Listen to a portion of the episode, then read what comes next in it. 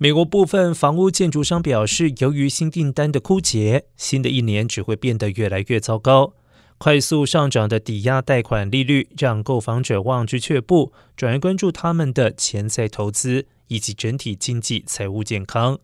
根据普查局的数据显示，九月份单户住宅开工率同比下降将近百分之十九，反映未来建设情况的建筑许可数量下降了百分之十七。